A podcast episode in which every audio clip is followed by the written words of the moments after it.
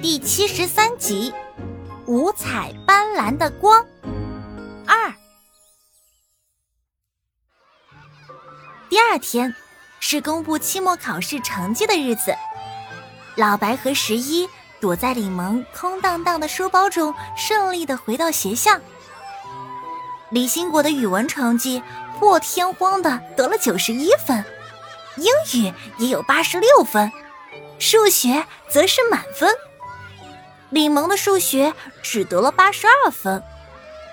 当李庆春在学校门口听到姥姥盛情邀请的建议时，感动的说不出话来。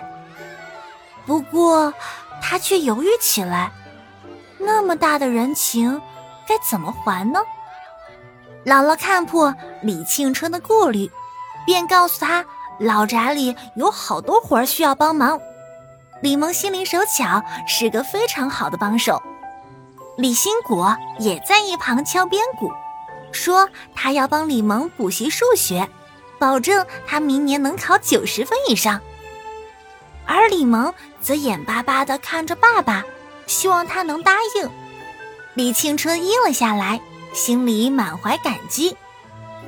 李萌带着他的小蚕舍来到姥姥家，他第一次见到。这样美的小院子，两棵桃树和一棵杏树上结满了毛茸茸的桃宝宝和杏宝宝，可爱之极。姥姥说，再过一个月就是果子最鲜甜的时候了。平时，李兴果和李萌就在高大的槐树下做作业、看动画片和画画。李新果。还带他认识原来相好的几个小朋友，他们都是男孩。李萌和几个男孩子们玩得很投缘，他不怕虫子，不怕老鼠，甚至连蛇都不怕。这些男孩不但没欺负过他，反倒对他有几分佩服呢。姥姥觉得小李萌比原来开朗多了，他不再像刚见面时那么拘束了，他主动帮姥姥干活儿。去邻居家送东西都落落大方。李萌的小尖脸儿也被姥姥喂得圆润起来。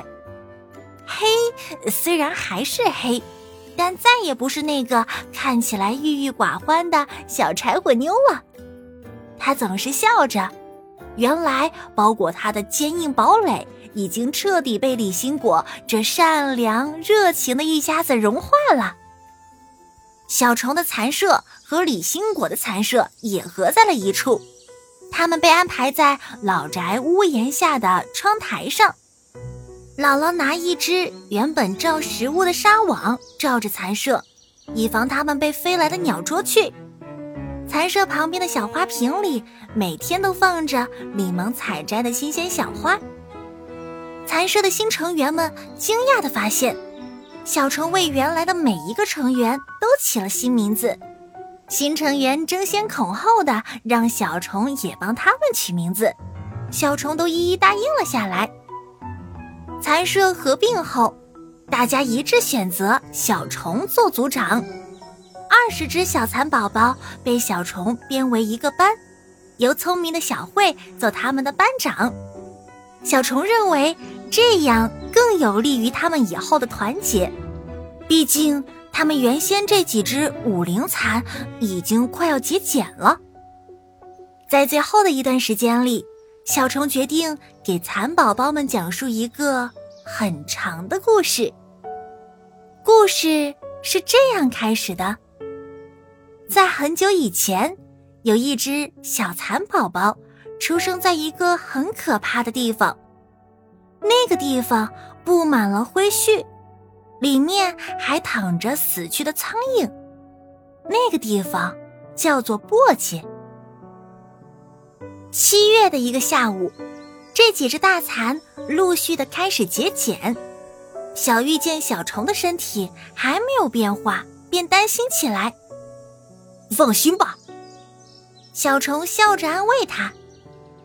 难不成？你还以为我一辈子都只是只虫子？你要一辈子都是虫子，可没人陪你了。小玉没好气地说：“要是没有你陪着我，我可不愿意再当虫子了。”小虫装出一副痛苦状，就会瞎说。小玉娇嗔道：“你赶快去结茧吧，刚好我还有些话要嘱咐孩子们。等我们变成白鹅的时候再相见吧。”小虫亲昵的蹭了蹭小玉的头，小玉不舍得看了看它，便走向节俭的地方去了。